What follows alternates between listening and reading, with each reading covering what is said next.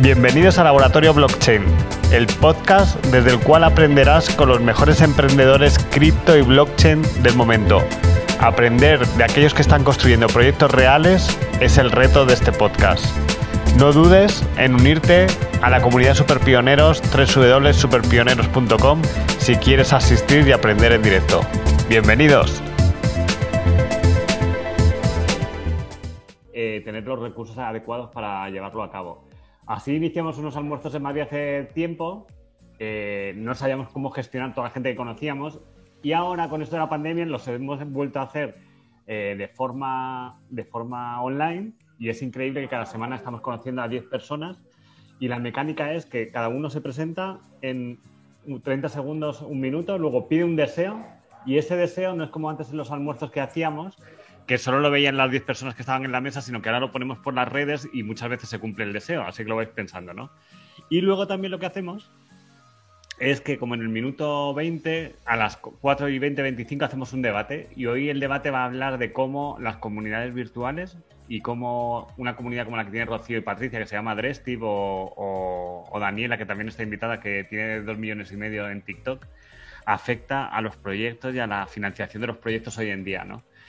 Y, bueno, y que sepáis que esta mecánica que parece muy loca, que vamos a conocer a más de 500 personas en un año, pues salió hasta en el telediario, hasta en el informe semanal hace poco, porque gracias a ella hemos ayudado a proyectos como Bit2Me desde su inicio y creemos que así es como hoy en día se encuentra a la gente con más talento. Eh, nunca lo digo, bueno, yo estoy en el Camino de Santiago, me he puesto esto aquí, porque precisamente me, he venido aquí, tenemos un proyecto, pero este es sin ánimo de lucro, que se llama 100 Thanks, que es una cadena de agradecimientos, que sepáis que fuimos portada del periódico más visto en Estados Unidos, en el Huffington Post, gracias a este periódico. Y Sarria, que es donde estoy ahora mismo, que es donde inicia el camino, nos propusimos que fuera la capital mundial del agradecimiento. Entonces, si lo googleáis, vais a ver un montón de cosas que pasaron alrededor de eso, que en realidad hicimos una comunidad de agradecimiento Google nos da 10.000 dólares cada mes para promocionarlo con Google AdWords, con, publicidad que podemos promocionarlo. Y bueno, yo estoy aquí con Iván Quiñoa, que es el embajador del proyecto, y vamos a grabar unos vídeos y si los entráis en la web y demás vais a conocer más y, vais a conocer lo que hacemos. Es un poco también con la filosofía de que hay que dar un poco al mundo y nosotros descubrimos que, que este proyecto tenía magia y que también estábamos dando algo bueno al mundo y por eso lo promovemos. Entonces, bueno, después de esta cuña de nuestro proyecto social, y, muy contento porque ahora veo que puedo estar por, viajando por el mundo y hacer todo esto que hacemos. Estoy muy, contento. Bueno, ahora vamos a empezar con el debate. ¿Cuánto creéis que influye, yo, voy a empezar así, ¿eh? que influye una comunidad en un proyecto? Si empieza Miriam, nos dice, pues mucho, pues hemos vendido antes de tener nada. Bueno, mejor, ¿cómo se crea una comunidad sin tener proyecto? Miriam, cuéntanos. Pues nosotros empezamos sobre todo, eh, bueno, al principio se empieza de cero, eh, cero, es decir, con cero seguidores. Entonces es la pregunta que nos hace mucha gente, ¿cómo puede ser que, hayáis crecido tanto en un año? Vale, la respuesta es empezar por lo, por lo accesible.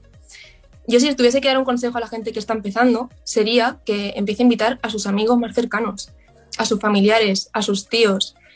Empezar por ahí, porque de ahí la burbuja eh, es una red y va aumentando poco a poco, pero se empieza de cero y se empieza así. Entonces, eso es lo primero. Luego, siendo constante. Y, una vez que ya tienes el tono de la marca, ya vas teniendo contenido que aporte valor, que invite a la gente que entra a querer quedarse y a darte a seguir, pues ahí empezar a, utilizar a influencers o sorteos. Nosotros, por ejemplo, durante los primeros meses hicimos un, un sorteo de una moto durante mm, esos primeros meses. Entonces, todos los meses hacíamos un sorteo de un finalista.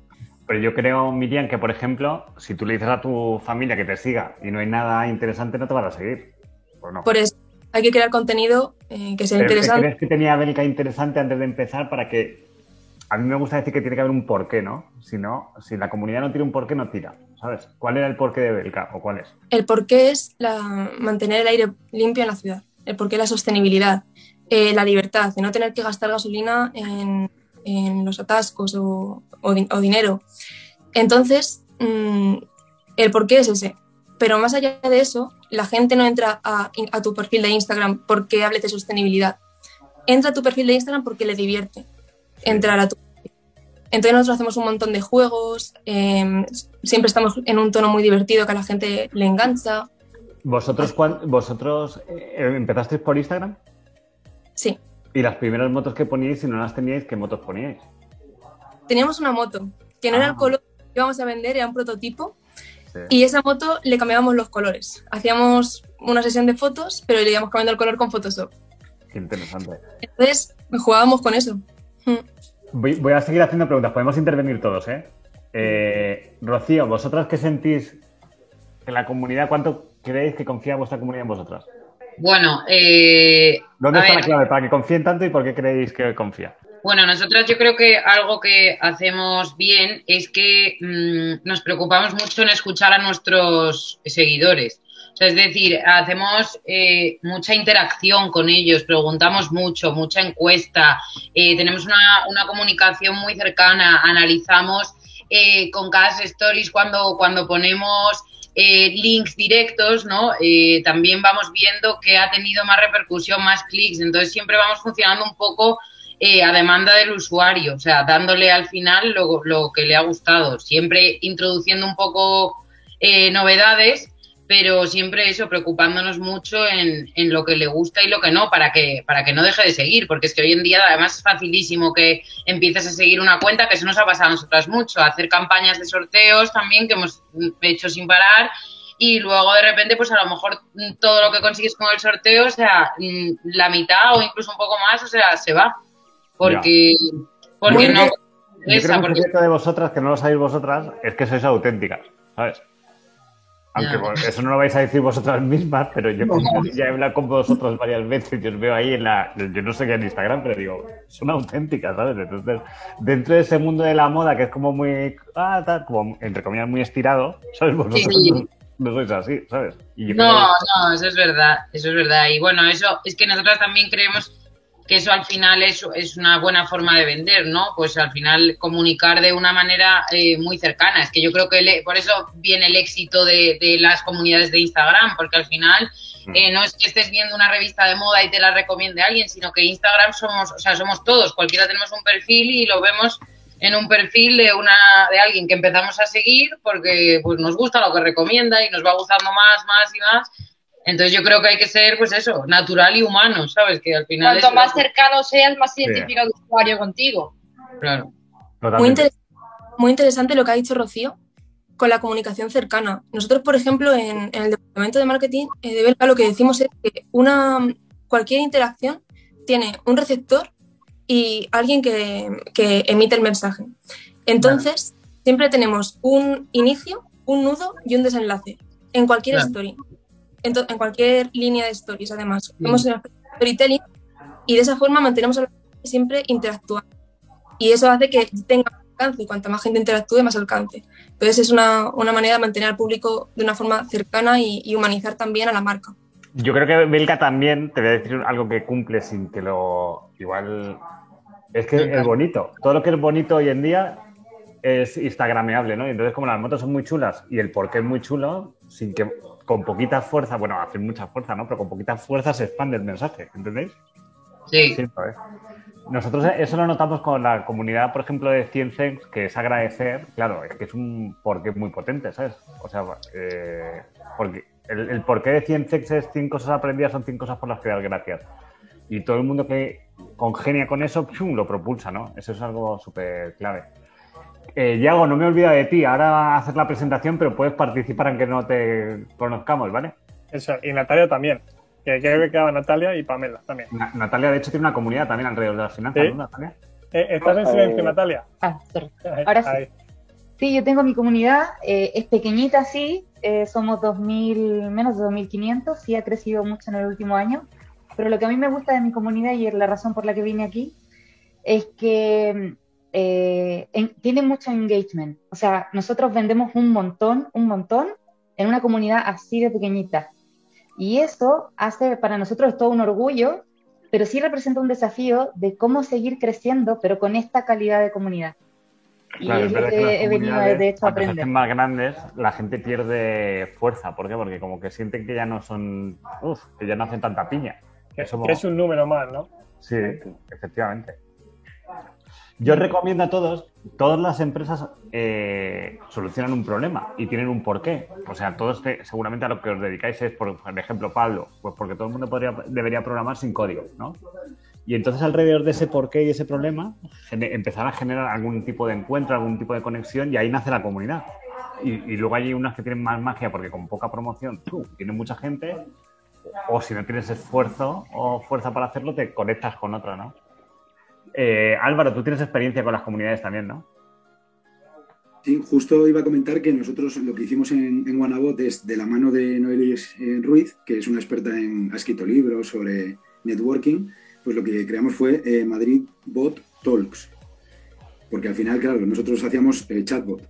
Entonces, era un poco cómo vendíamos aquello, ¿no? Entonces invitábamos a la gente a un evento físico y hacíamos que en algunos casos hasta el bot te invitara al evento, jugamos un poco con eso y creamos una comunidad, bueno, conseguimos ahí algunos clientes, eh, algunas empresas grandes que les hicimos consultoría y nos dimos a conocer. De ahí nos conoce también José Luis. Claro, yo siento también que una comunidad para que tire hay que hacerla libre, o sea, que la gente se conecte entre ellos. Que, eh, nosotros, por ejemplo, empezamos haciendo los eventos en nuestra oficina y poníamos eh, sándwiches del rodilla y Coca-Cola y, y no se cobraba y no se vendía nada.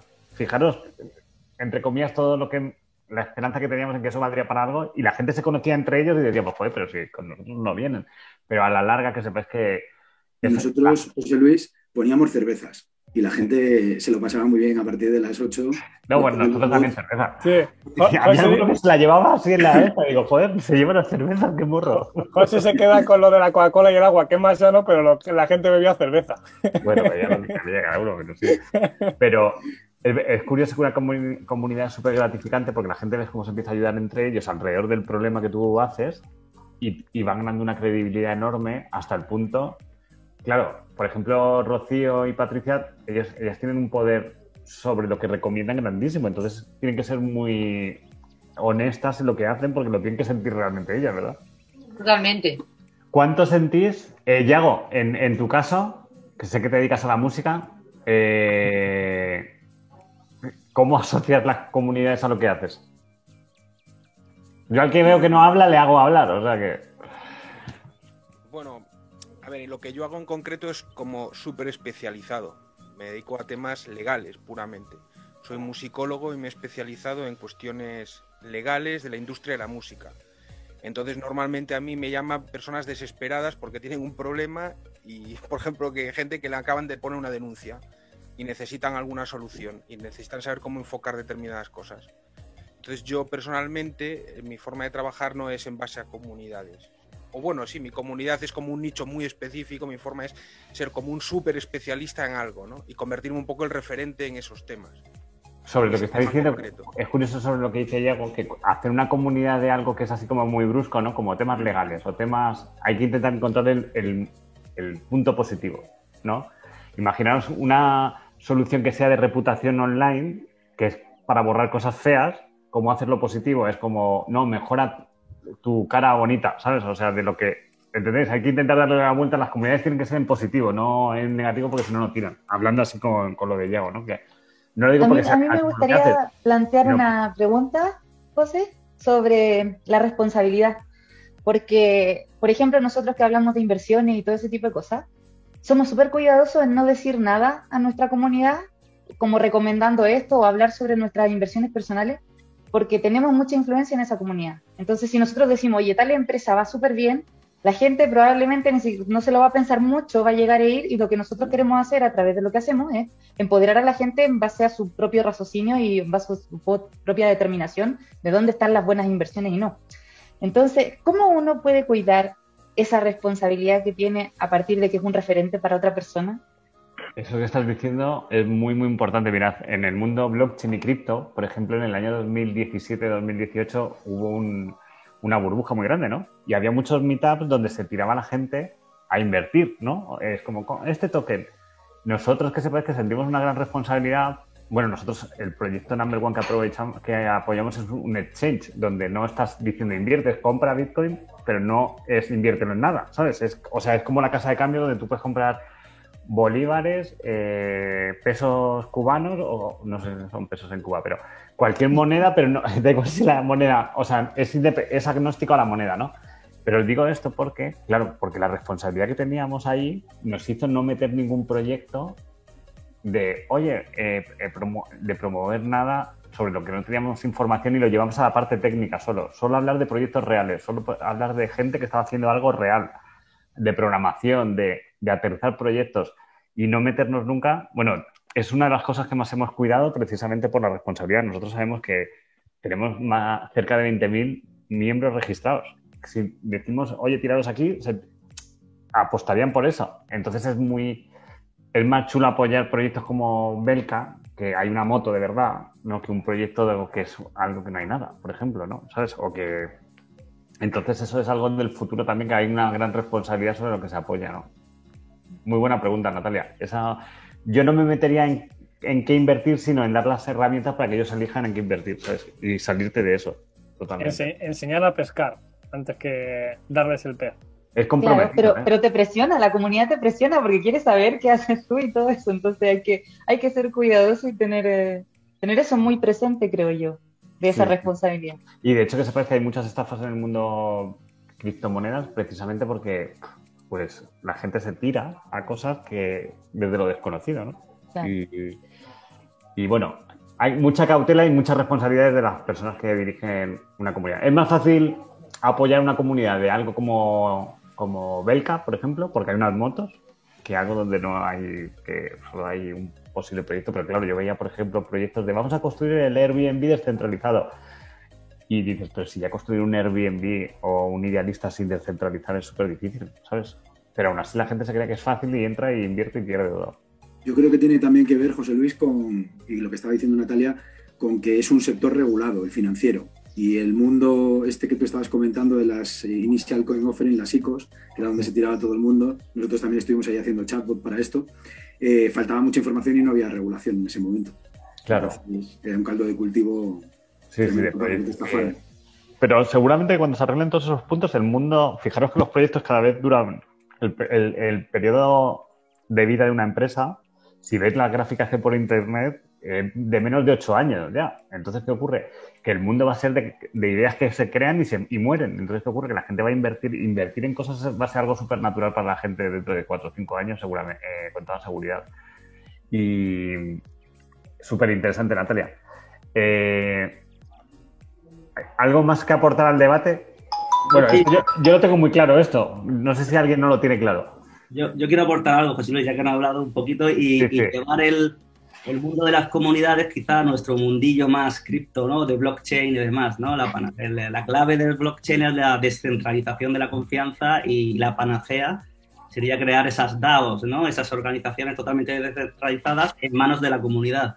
Eso, por supuesto, para una empresa centra- centralizado para nosotros sería inviable dejar las decisiones, totalmente todas las decisiones de nuestra empresa en manos de nuestra comunidad o nuestros usuarios. Pero si conseguimos encontrar un equilibrio en el que se cree un efecto de economía circular, en el que veamos que incentivemos a esa comunidad a darnos feedback o a actuar con nosotros y demás, eso nos haga ganar más a nosotros como empresa y repartimos beneficios, incentivos, llámalo X, a ellos mismos, conseguiremos crear una comunidad que crezca orgánicamente, digamos, y que se haga más viral, crezca orgánicamente y, re- y reduciremos drásticamente también nuestros esfuerzos de marketing, de atracción, ¿vale? Yo creo que ya las comunidades, además de, yo estoy totalmente de acuerdo con vosotros, buscan contenido relevante, buscan interactuar, buscan seguridad y veracidad, pero buscan también usabilidad ¿sabes? o empoderamiento para que ellos puedan sentirse parte de ellas o útiles. ¿no? Os voy a decir que nosotros desde el Lab ayudamos a varias herramientas que facilitan tokenizar eh, Moisés para que también, por ejemplo, es Token Capital, que habló el otro día con Daniela en el Semanal TV, eh, van a salir herramientas que deberías conocerles, eh, herramientas ya hechas para fácilmente tokenizar eh, cosas y hacer comunidades de cada proyecto que hagas va a ser algo... Sí, sí, Eh. está Fuse, está, hay muchas. Rocío, ya la última pregunta. ¿Habéis notado que ahora con, con todo el tema del COVID, a que la comunidad es más potente? O no sé si vosotros lo habéis notado. Yo creo que... No sé si me oyen, Rocío. No se os oye, Rocío. Estáis silenciadas, chicas.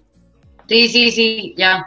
Que sí, lo hemos notado muchísimo. De hecho, nosotros eh, tuvimos un subidón eh, vertiginoso cuando estalló la pandemia. O sea, notamos más actividad que nunca Claro. en el tema de redes. O sea, afianzamos mucho, mucha gente nueva nos conoció.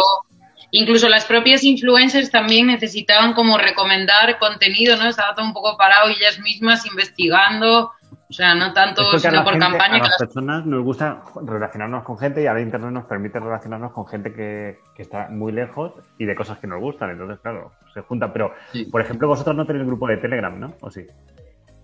No. No. Esas cosas deberíais hacerlo para que ellas, la comunidad entre ellas, haga cosas, ¿sabes? Y no dependa todo Ya. de vosotras. Esto hablaremos, porque es muy útil eso. A todos los que tenéis comunidades es muy útil. ¿Puedo hacer una Eh, pregunta? Sí. A, a los eh, que sabéis más. Eh, Yo, a mí, yo, gracias por todo lo que habéis dicho, me he dedicado a tomar apuntes, o sea que... Eh, un- una duda, vamos a ver, cuando estáis... Y esto es una percepción mía que puede ser completamente incorrecta, que- o sea que si está muy mal, abucheadme o lo que sea, ya está, me callo. Eh, pero una duda, cuando tú tienes una comunidad abierta, o sea, es un B2C puro, cualquier persona puede entrar en la comunidad, entonces eh, tú tienes una difusión de conocimiento y contenido, ¿vale? Se- Sería como uno de los niveles.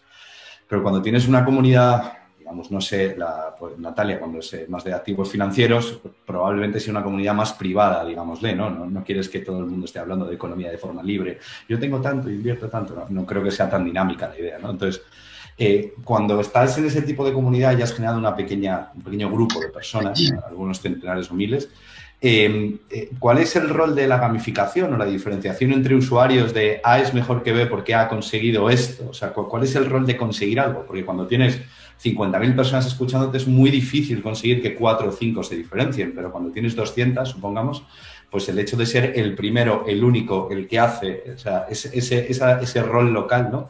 Eh, cualquier, en el mundo del software es lo típico, siempre hay una medallita en todas las webs. Es, es- Sí. Y si no hay, no es buena la web. Entonces, en el, en el mundo de la comunidad de este estilo, eh, ¿se usa? ¿No se usa? Se usan los, los- Bueno, no sé cómo lo hace Natalia. ¿Cómo lo haces Natalia tú? Nosotros tenemos, bien, bien tú dijiste, tenemos nuestra comunidad que está en Instagram y tal, pero además nosotros generamos una pequeña comunidad a través de nuestros cursos. Y en estos cursos nosotros usamos la gamificación. Y lo usamos de una manera súper estratégica con dos objetivos. El primer objetivo es que la gente termine sí o sí el curso, que muchas veces cuesta porque hay mucho abandono a mitad del curso y uno dice, oye, te va a ir genial, pero primero tenés que terminarlo. Entonces, eh, esa gamificación se usa para que la gente termine el curso y por otro lado también para darnos visibilidad porque en el fondo la gamificación va muy de ir compartiendo el proceso en sus redes sociales. Entonces va genial y nos lleva, o sea, nos, nos da beneficio por todos lados. Primero, la gente hace una, una cercanía mucho más con la marca. Segundo, eh, nosotros nos hacemos más visible con gente afín, porque viene de, de gente de confianza, o sea, en el fondo alguien de, de confianza para otras personas recomienda nuestros productos. Y yo creo que lo más importante es que tenemos un alto éxito en los términos de nuestros cursos. Entonces después podemos pedir más testimonios. Sobre lo que ha dicho eh, Pedro, Pedro, eso antes en las webs era lo que es el karma, ¿no? Que es como una medida del reconocimiento que vas teniendo dentro de la comunidad, por ejemplo. Y una cosa que ha dicho Natalia es muy interesante porque al haber cursos la gente eh, se toca físicamente. Entonces, ¿qué ocurre? Que se hace más comunidad cuando se tocan. ¿A que sí? Bueno, nuestros cursos son online. No, pero online, pero, hay Pero grupos. sí, tenemos, usamos Telegram para eso, lo que tú dices. De Claro. hecho, algo que tú dijiste que es súper súper entretenido que pasa en mi comunidad, al menos de Telegram, es que yo ni, yo ni siquiera tengo que dar soporte, se lo dan entre ellos. A mí me, Exacto. libera un montón de tiempo Eso eso. es muy, muy chulo que la gente se ayude entre ellas porque ahí es cuando eso tiene muchísimo valor. Es, miren, una duda, para, cre- para crear una comunidad antes de una solución no hay que tener miedo a contar las ideas, ¿verdad? No. Claro. No hay que tener más. Yo he llegado a escuchar que hay gente que le da vergüenza. eh, se hacen un Instagram, pero lo tienen en secreto para que sean otras personas que no te conocen las que te compren al principio.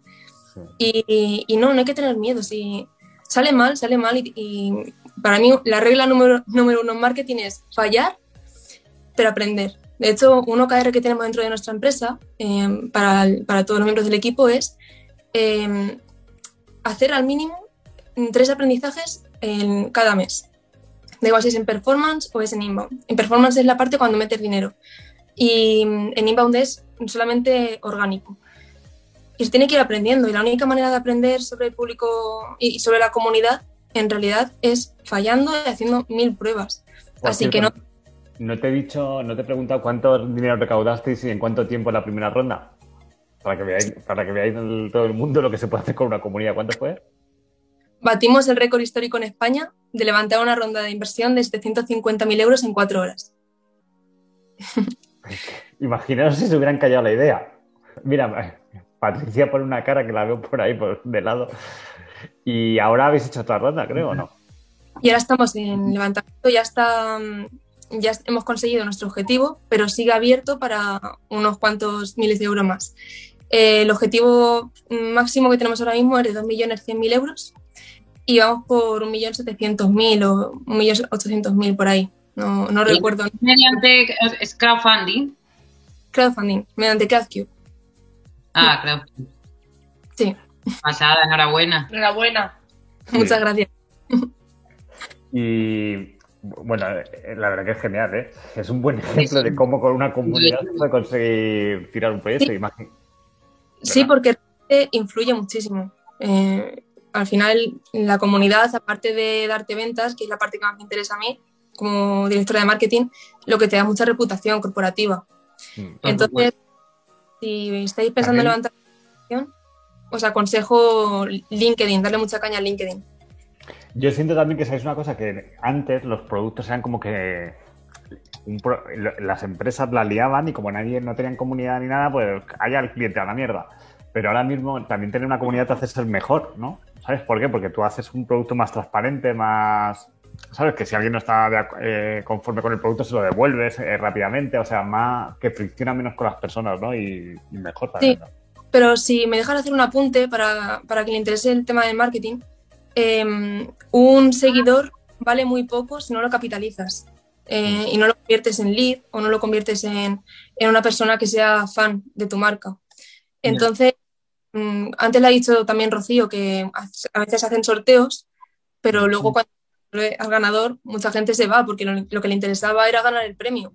Mm. Entonces, mm, hay que ver cómo se puede capitalizar eso para luego convertirlo una venta, que es lo que realmente hace que la empresa se mantenga viva, porque con una comunidad solo no se mantiene una empresa. Total. Vamos a empezar conociendo a, a Rocío y a Patricia. Eh, Rocío o Patricia, una de las dos, va a hablar un minuto y vais a pedir un deseo y luego va- vamos a debatir y ahí os vamos a conocer mejor, ¿vale? Vale. Bueno, buenas tardes a todos. Eh, Hola, yo soy Rocío, eh, Patricia.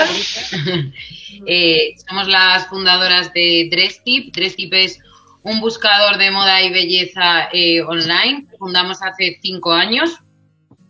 Y bueno, en- la idea nació porque nos dimos cuenta que las redes sociales eh, daban luz verde a, la aparición de muchos de nuevos e-commerce, eh, que hoy en día, bueno, pues resulta bastante accesible crear una, una marca, tanto de belleza como de moda, bueno, en realidad de cualquier sector.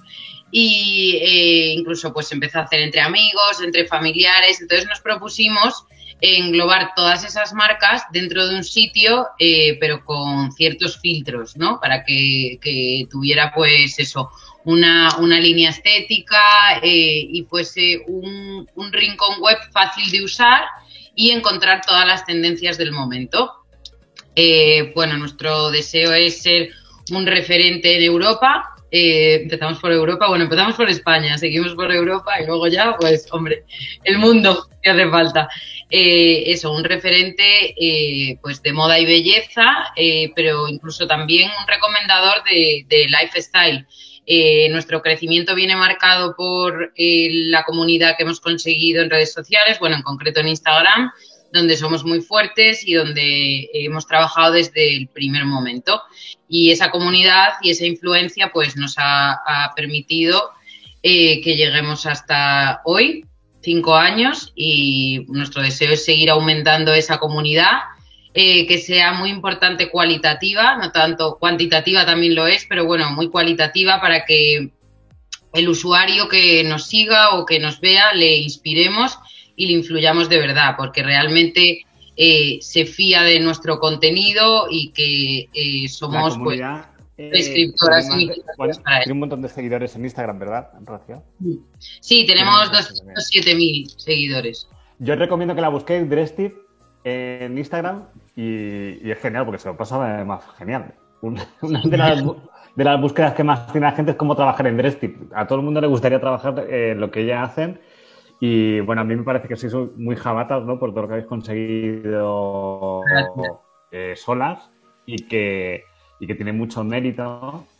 Y yo estoy muy intrigado por todas las comunidades con, como vosotras, porque tenéis mucha, o sea, podéis dirigir vuestra energía hacia cosas, hacia impulsar cosas, y es, eso es increíble, ¿no? En el mundo que llegamos donde puede, se puede financiar proyectos, etcétera. Eso es lo que vamos a ir hablando con los invitados y luego lo debatimos, ¿vale? Muchas gracias, Rocío. Vale, gracias a vosotros. Ahora, tenemos por aquí a Daniela, que luego, se- como se tiene que ir a un Twitch, la vamos a presentar eh, la segunda. Daniela, ¿estás por ahí? Hola, aquí Hola, estoy. Daniela. ¿Qué Cuéntanos, tienes que ser rápida porque somos muchos hoy. Un minuto, un deseo y luego vamos a debatir contigo y con, y con los? Ay, demás, vale, José, el deseo no me acuerdo, ya lo pedí la vez pasada, pero Bueno, Eh, dos sí. deseos. en- en- eh, puede cambiar el deseo, ¿eh? Cuenta lo que haces para que sepa todo el mundo y, y luego ya debatimos. Vale, bueno, actualmente eh, me, me identifico un poco con Patricia y con Rocío porque eh, también eh, somos creadoras de contenido de las redes sociales. Bueno, no sois creadoras de contenido, pero eh, la influencia que tenéis eh, al final lo habéis hecho en un negocio y más o menos nosotras lo mismo, lo que hacemos, tenemos un medio de comunicación eh, desde el año pasado y hemos conseguido una comunidad súper grande en cosa de menos de un año. Somos 2,5 millones ya, eh, bueno, 6 en TikTok y estamos trasladando eso pues mm, de tal forma que sea eh, un, pues una, un beneficio constante y tal, porque como creadoras de contenido, pues eso de repente a lo mejor tienes muchas colaboraciones con marcas, pero un, un mes, pero otro mes no tienes nada. Entonces, al final eso es lo difícil de depender un poco de cosas externas. Entonces, bueno, estamos creando un modelo de negocio del cual a lo mejor no haya que, que depender tanto de cosas externas. Y nada, ahora somos el medio de comunicación más seguido por los jóvenes, porque es el medio de comunicación más seguido del mundo en TikTok. Y bueno, eh, un deseo pues que pueda dedicarme a esto toda la vida y que sea mi fuente de, de ingresos. Pues muchísimas gracias, Daniela. A mí me flipa el Actuality porque en pocos meses se han convertido en, también os recomiendo buscarlo en TikTok y creo que el secreto que habéis hecho es que en un minuto resumir las noticias, ¿no? Y son como noticias muy rápidas porque nadie tiene tiempo y la influencia que tenéis yo creo que también es, es brutal. Eh, vamos a seguir y luego debatimos. Eh, Quiero están tan ahora- eh. Están tan acostumbrados a resumir en un minuto que es lo justo lo que ha tardado en explicar ella lo que hacía. O sea, un minuto, justo. Muy bien, te felicitamos, Daniela. Lo has clavado. Vamos a hablar ahora con Miriam. Quiero que conozcáis a Miriam porque han creado precisamente un negocio a través de una comunidad y han, han hecho la comunidad antes que el negocio, pero cuenta el negocio y luego debatimos. O sea, bueno, preséntate y deseo, Miriam. Ahora, Miriam. Ahora sí. Soy- yo soy Miriam, soy directora de marketing de Belka. Para quien no lo conozca, Belka es una marca de motos 100% eléctricas con baterías extraíbles que se pueden cargar en cualquier enchufe. Y llevamos un año en el mercado. Eh, y nuestra principal vía de, de negocio y de crecimiento es la influencia que generamos en redes sociales. De hecho, empezamos a tener comunidad, a crear comunidad incluso antes de tener las motos producidas. Y vendimos las motos antes de tenerlas producidas gracias a esa comunidad. Entonces, si, tuviese que pedir un deseo, sería el deseo que más seguidores ha traído y es el marketing de influencers. Conocer a un influencer que sea tan fan de la marca, que, que lo sienta y sepa transmitir los valores de la marca a sus seguidores de la misma forma que lo haríamos nosotros. Joder, pues deseo es muy fácil. Aquí te he traído dos que, va- que han hablado delante tuya. Ahora luego hablas con ellas que, que vas bien encaminada, ¿sabes? ¿No? Bien, bien. ¿Vale? Daniela y, y Rocío hablad, que además es el rollo vuestro, porque yo conozco Belcaña y a mí me gusta mucho. Bueno, es es súper interesante lo que han hecho Miriam y todo su equipo, porque fijaros cómo antes de crear un producto han creado la comunidad, esa comunidad se ha implicado en, el- en la idea y, y ya tienen un montón de seguidores e incluso la financiación para continuar con ella. Entonces, la verdad que es brutal, ¿no? Vamos a continuar. Gracias, Miriam. Nada. Eh, continuamos. Vamos a continuar con Álvaro Gallego. Álvaro, eh, cuéntanos lo que haces y cómo podemos ayudarte. Bueno, buenas tardes. Muy interesante lo que se ha escuchado hasta ahora. Me- ya, ya sé cuál es mi deseo, ahora lo diré. En mi caso, nosotros estamos en un proyecto, como sabe José Luis, en el que estamos intentando juntar eh, una serie de piezas, de empresas, eh, pero el foco que tenemos puesto es inteligencia artificial aplicada a, mercados financieros y ayudar a la gente a entender mejor cómo funciona el dinero, qué tipo de dinero deben usar para guardar el valor de su trabajo a largo plazo. Ese es un poco el resumen de lo que, de lo que hacemos. Eh, iba a decir que mi deseo es conseguir que la gente entienda lo que es el dinero honesto y el dinero deshonesto, esa diferencia que nadie te la explica. Sí, me, gustaría esto, pero ahora al escuchar a Rocío, a Miriam, me gustaría tener una comunidad como la que tienen ellas y tener esa influencia. Ese es el deseo, bueno, eso es un Sí. pedazo de No deseo. lo he pensado mejor. Sí. Bueno, es- Álvaro, que sepáis que es muy interesante, eh, estuvo en una startup que se llama Wanabot, que tenía una gran comunidad, de hecho. Y, y bueno, y es muy consciente, de la- yo le he conocido gracias a saber lo importante que es las comunidades, así que ahora debatirá si y luego os, con- os conectaréis. Yo Todos, servicio todos los días de la- del tema de las comunidades. Sí, sí, sí, sí. A todos os recomiendo ir poniendo vuestro LinkedIn en el chat para que, para que os podáis agregar entre vosotros, ¿vale? Vamos por aquí con más invitados. Moisés, buenas. Eh, cuéntanos un poco lo que haces. ¿Qué tal? Muchas gracias por invitarme a estar aquí. Yo soy Moisés y, bueno, yo de profesión quizás soy, bueno, soy consultor de transformación digital, pero hace tres años me, me metí en el mundo del emprendimiento e intenté lanzar una tokeniza, proyecto tokeniza que se dedicaba a tokenización de activos inmobiliarios. Por lo que se nos salió, pero ahora con el- la revolución de los protocolos de finanzas descentralizadas y el hype que están teniendo todas las tokenizaciones, pues nos han pues, visto que volvemos a ser útiles, por así decirlo, y la experiencia que acumulamos intentando lanzar nuestro, nuestro proyecto, pues ahora la, la dedicamos a diseñar y modelizar tokenizaciones. Pero, claro, eh, nosotros nos quedamos un poco ahí y luego buscamos a colaboradores que nos podamos integrar la programación y el desarrollo de esas emisiones de tokens líquidos y con garantías. Digamos que unimos un poco eh, la- las personas que vienen del mundo real y quieren tokenizar y los expertos en tokenización que, como sabéis, requieren de perfiles muy descentralizados.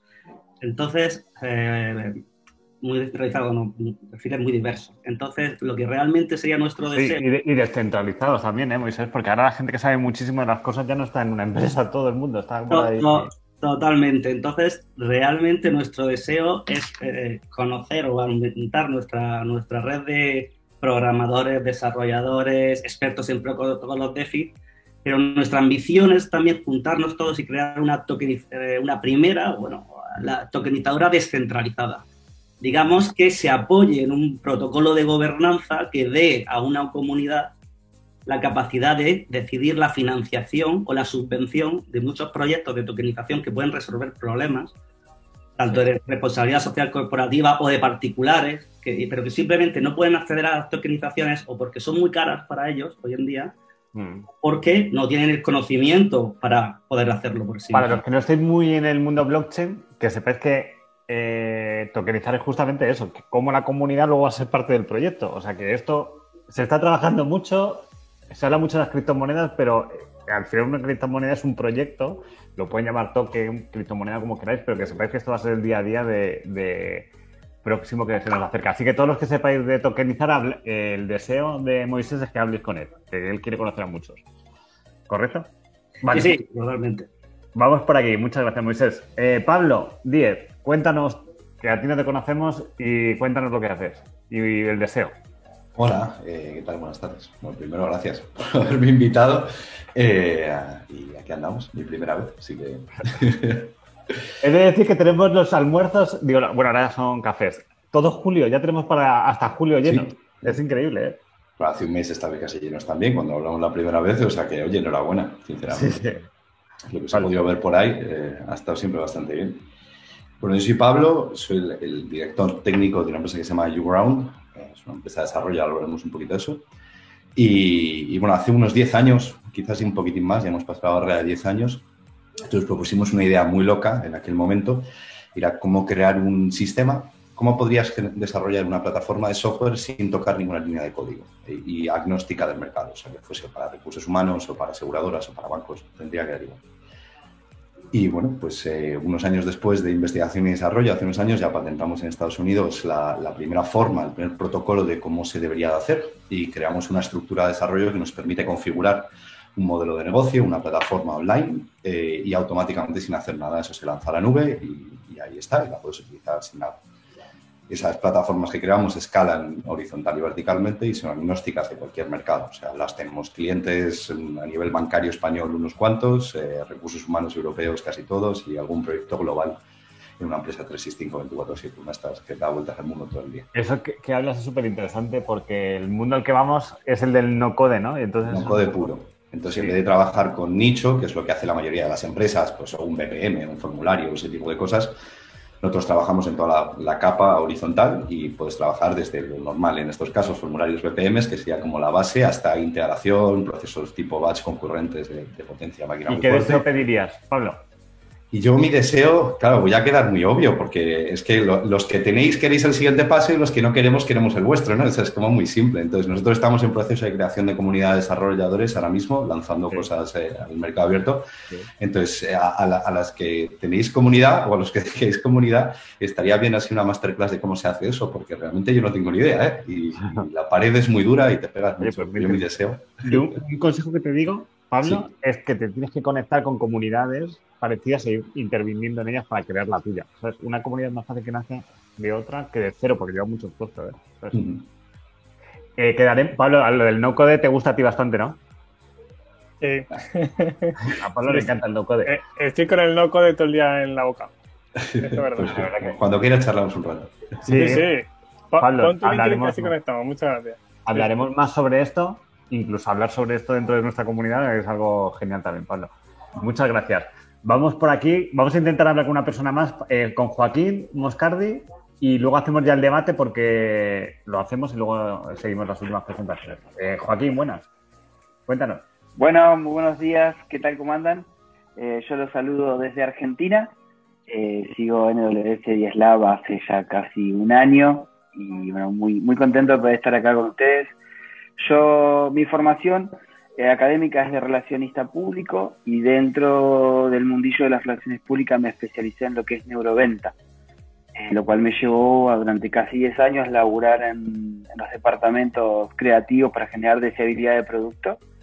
Y hace razón de dos años me crucé con un cliente, actualmente hoy a, mi socio, para empezar a desarrollar el proceso de deseabilidad para nuevos proyectos de tokenización, lo que nos llevó a crear una nueva empresa que están haciendo, si Dios quiere, el, mes que viene ya formal y, con las oficinas y todo lo demás, que se llama Líquida.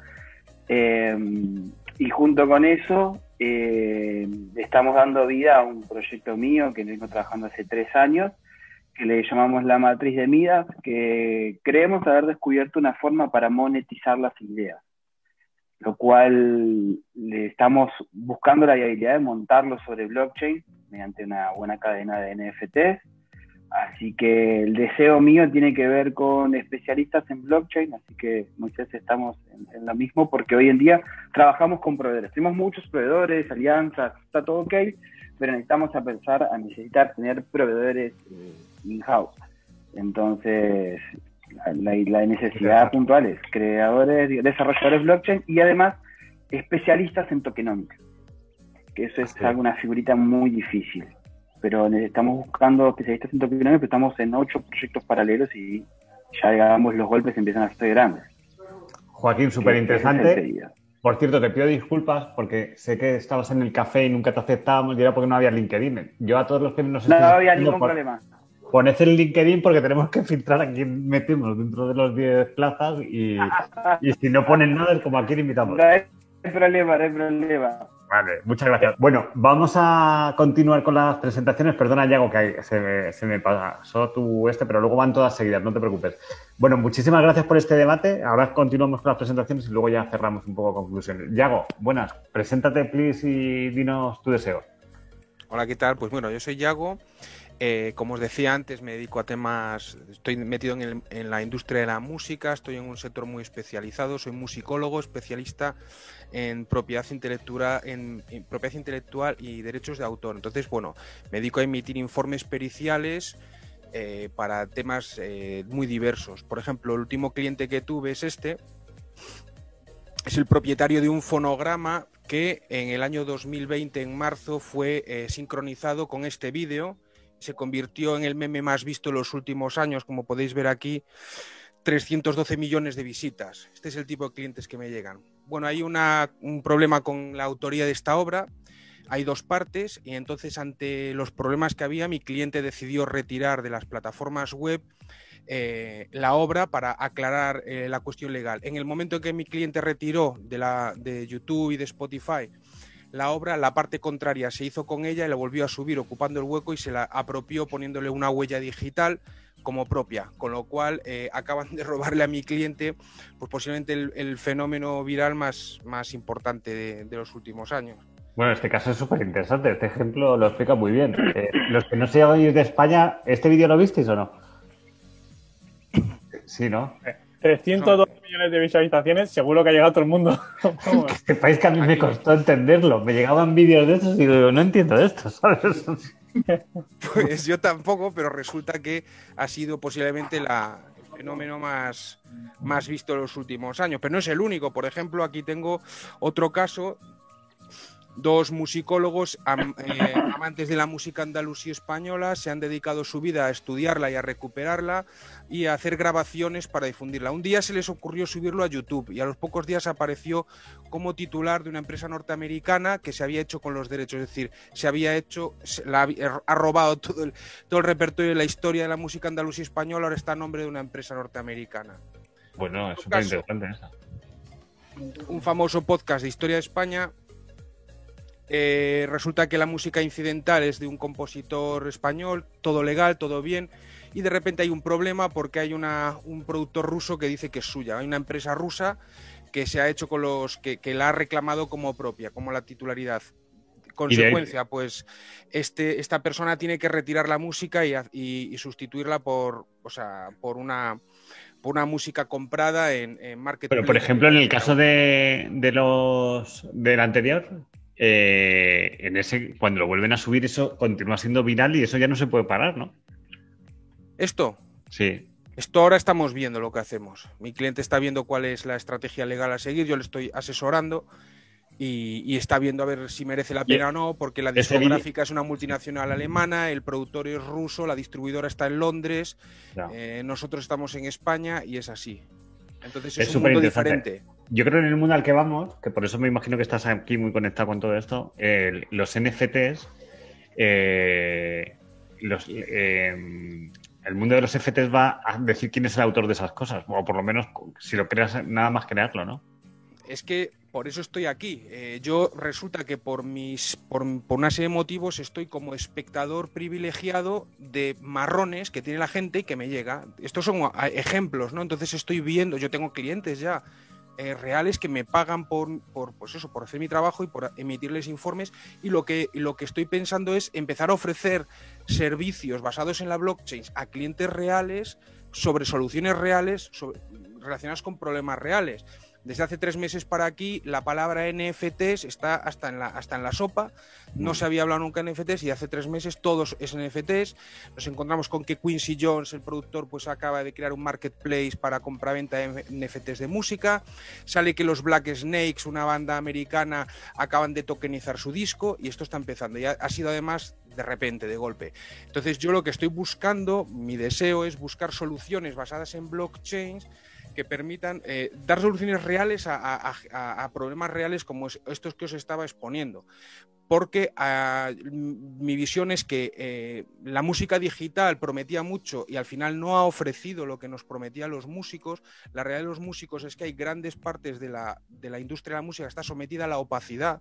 Por ejemplo, los eh, intérpretes o los ejecutantes, a pesar de que tienen derechos reconocidos por ley, esa ley nunca se cumple.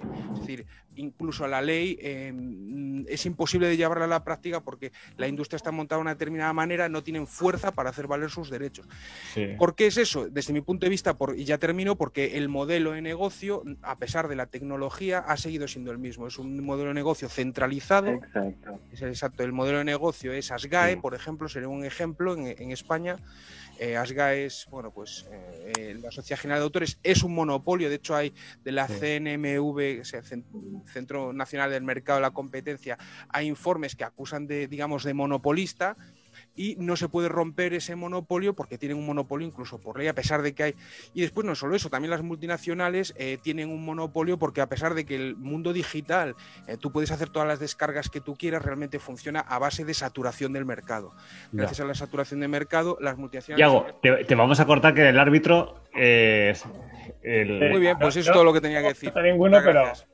Eh, eh, Yago, es súper interesante que se pesque a todos. Luego yo mando un mail. Para los que no estéis, os, os invitamos, os regalamos. Es- nosotros tenemos un grupo de Telegram donde la gente, tú tienes un problema y hay 800 personas que te ayudan. Eh, y te recomiendo, Yago, que cuentes esto porque hay soluciones para, para iniciarte en este Muy camino hacia, hacia el blockchain y en cuanto a la música y demás. ¿vale? Muchas gracias. Eh, eh, seguimos, vamos por aquí. Eh, Pamela, cuéntanos lo que haces y tu deseo. Bueno, eh, voy a hacer un resumen muy rápido. Yo soy arquitecta. eh, la verdad que para mí me interesaba mucho. Siempre vengo a todos los talks y a todos los cafés. eh, conocer el caso de Miriam y el caso de Rocío, porque yo estoy en el paso anterior que todas y estoy empezando a crear la comunidad. Eh, así que nada, estoy armando una aplicación para crear eh, comunidades donde cualquiera pueda crear su propia comunidad. Entonces, entender un poco lo que ustedes hicieron a mí me sirve como guía, como para orientarme un poco. Igual está bastante acertado en el camino en el que voy, pero bueno, todos los tips que me dieron me ayudan un montón, así que gracias. Y mi deseo nada es conseguir el desarrollador en la comunidad y fortalecer la comunidad para que sea tan fuerte y lograr lo que logró Miriam de crear la comunidad antes, antes de tener la aplicación. Así que bueno, Claro. gracias. Mirla, Hay que tener cuidado ahora con LinkedIn, ¿no, Miriam? Que han capado ahí un poquito el tema de los bots y demás, y esas cosillas. Han salido ahora, han restringido un montón, joder. Tener cuidado con eso, ¿eh? Que os quita la cuenta, vamos, echando hostias. Sí, sí. Ahora Yo, yo os voy a contar luego al- algo, unas cosas que estamos preparando al final. Mirla, cuéntanos sobre ti, tu deseo y, y luego os cuento una cosa que vamos a Bueno, pues eh, yo eh, pertenezco, eh, soy Mirla. El sector nuestro es el sector del entretenimiento y el audiovisual. Tenemos desde hace ya más de tres años, porque el año de la pandemia no lo, to- no lo tomamos en cuenta, desarrollando un proyecto que se llama Universos Shadows of Allender, que, contempla el, el lanzamiento de, una, de un juego para móviles sobre licántropos, vampiros, etcétera, para tal, que es un sector en crecimiento brutal y va a seguir en crecimiento brutal, más luego con su cómic descargable gratuito y, el, y en el futuro pues la película, que era lo que habíamos empezado, pero se vino lo que se vino. Entonces, pues nosotros somos con una experiencia bastante larga en el mundo audiovisual, publicidad, cortos, mediometrajes, premios, etcétera. Y eh, mm, nuestra Game App Mobile Shadows of Allender, pues la queremos lanzar lo más pronto posible ya. Y mi deseo es que me podáis apoyar. Me gusta mucho Miriam. Lo que ha dicho Miriam y lo- todos los que han dicho lo de las comunidades nos viene muy bien. No lo habíamos tomado en cuenta y lo agradecemos. Lo vamos a tomar en cuenta y tal vez pues pueda eh, hacer algún feedback con alguno de vosotros. Eh, porque la comunidad del gamer es impresionante a nivel mundial y, a nivel, y, y en España también muy grande. Y mi deseo es simplemente que me podáis apoyar, pues porque hace tres días hemos publicado el proyecto para conseguir la financiación en una plataforma que estoy desde el año 2014 y no me, y no me acordaba. Entonces os voy a poner el link y si me lo podéis eh, mirarlo este, y Que sepáis que esos proyectos, Mirla, lo que tienes que hacer es que mucha gente lo vea. A ver si alguien. Por eso, si Claro. como aquí son detrás te- hay mucha te- gente, También te voy a decir, Mirla, que en las estrategias de, de que lo vean, primero se junta mucha gente, no se le dice nada, es como si tú pones un regalito y dices, espera, que lo voy a sacar, el regalito es sorpresa, y luego le enseñas eso, es más fácil que la gente lo haga con más interés. ¿sabes? no te entiendo, perdona. Como que hay estrategias para que la- cuando tú pones en una plataforma de inversión, de, crowd- de crowdfunding, por ejemplo, eh, eh, pues el, el, el deck, lo que hacen normalmente es decir, oye, va a salir tal día, ¿sabes? Y crean una expectación grandísima antes de enseñarlo. ¿sabes? Es que el- se ha publicado hace dos días y la verdad es que hoy, hoy me ha llegado hasta un, un correo. O sea, Bueno, tú tienes que moverlo mucho ahora. gustar mucho. Bueno, que pues es. ¿eh?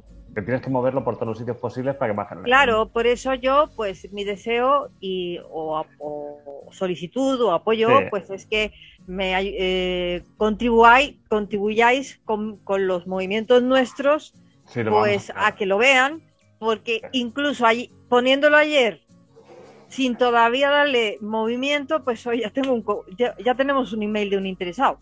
Entonces Claro. está ahí. Pues eso es fenomenal. Mira, Pues- hay- ah, si me dejas decir una- un consejo. Lo que quieras. eh, nos estás pidiendo que compartamos algo, ¿no? Sí. Eh, te voy a decir un, un truco que en Belka no funciona súper bien. Eh, ¿Cómo te quedas si te digo que en Belka hemos aparecido más de 150 medios de comunicación sin invertir ni un solo céntimo? Ya, ya, ya, me imagino. Si he estado, entre que hablabais, iba mirando un poquito los LinkedIn de todos vosotros. El tuyo lo he mirado recién.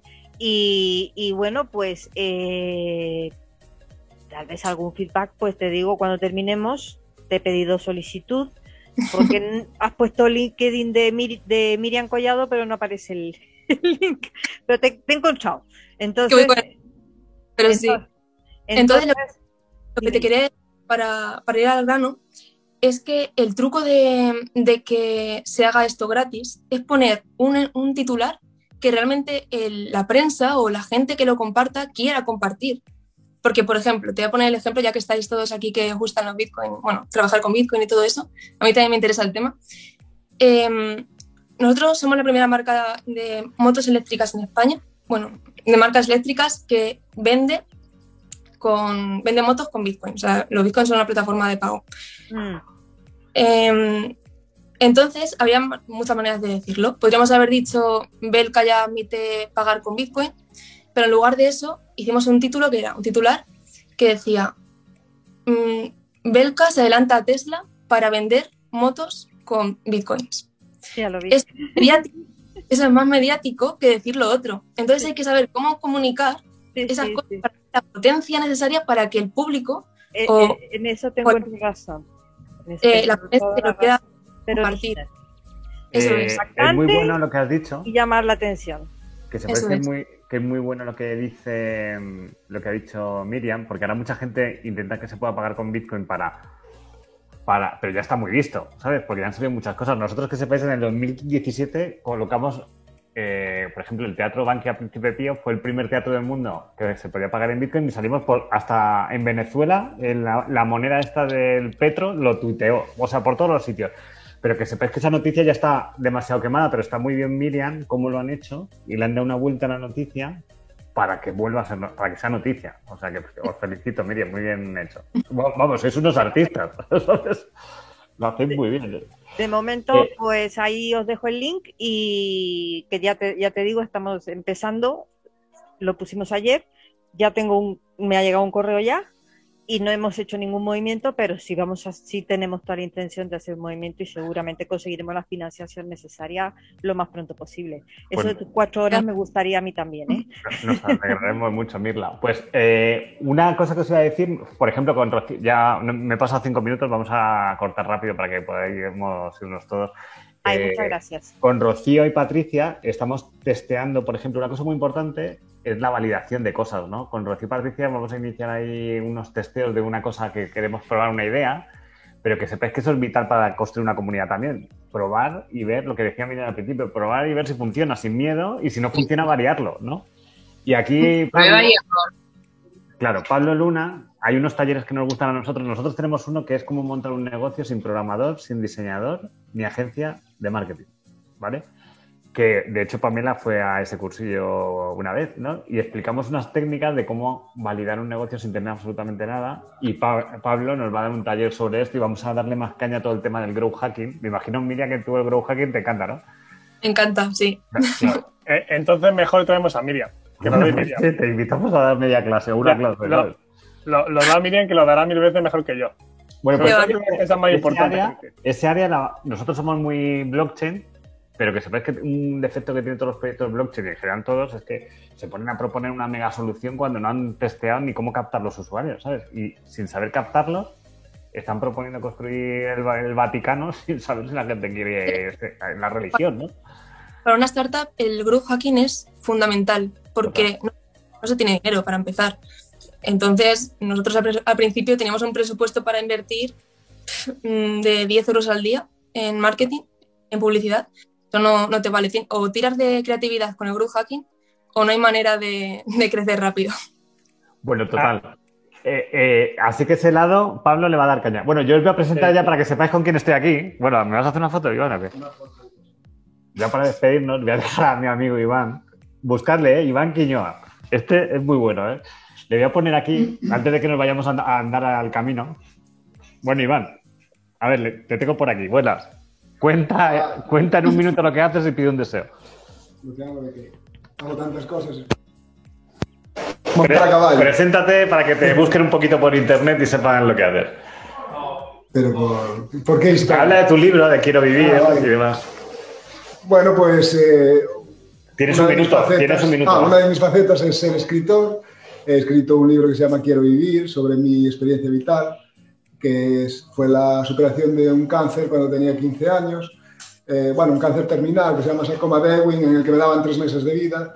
Pero más allá de venirme abajo, pues decidí visualizar y luchar en contra de todo lo establecido, que es, pues eso, la tristeza en el hospital, eh, la amargura de los familiares. Yo le di la vuelta a la tortilla a pesar de que el, mi hilo de vida podía haber sido morirme. Todo eso se transformó, conseguí superarlo y años después pues estamos dando charlas por todo el mundo. También con el proyecto 100 Fans, unido a, a José, eh, que nos conocimos por casualidad, por, por otros amigos. Y, y, bueno, ese es mi vínculo de unión hacia, hacia la gente, el poder transmitir el agradecimiento y, y- y expresar cómo podemos ser felices ante cualquier situación. No importa que las circunstancias sean oscuras, sino lo que importa es la actitud que decides afrontar en medio de esas situaciones. Esa es una de mis cosas.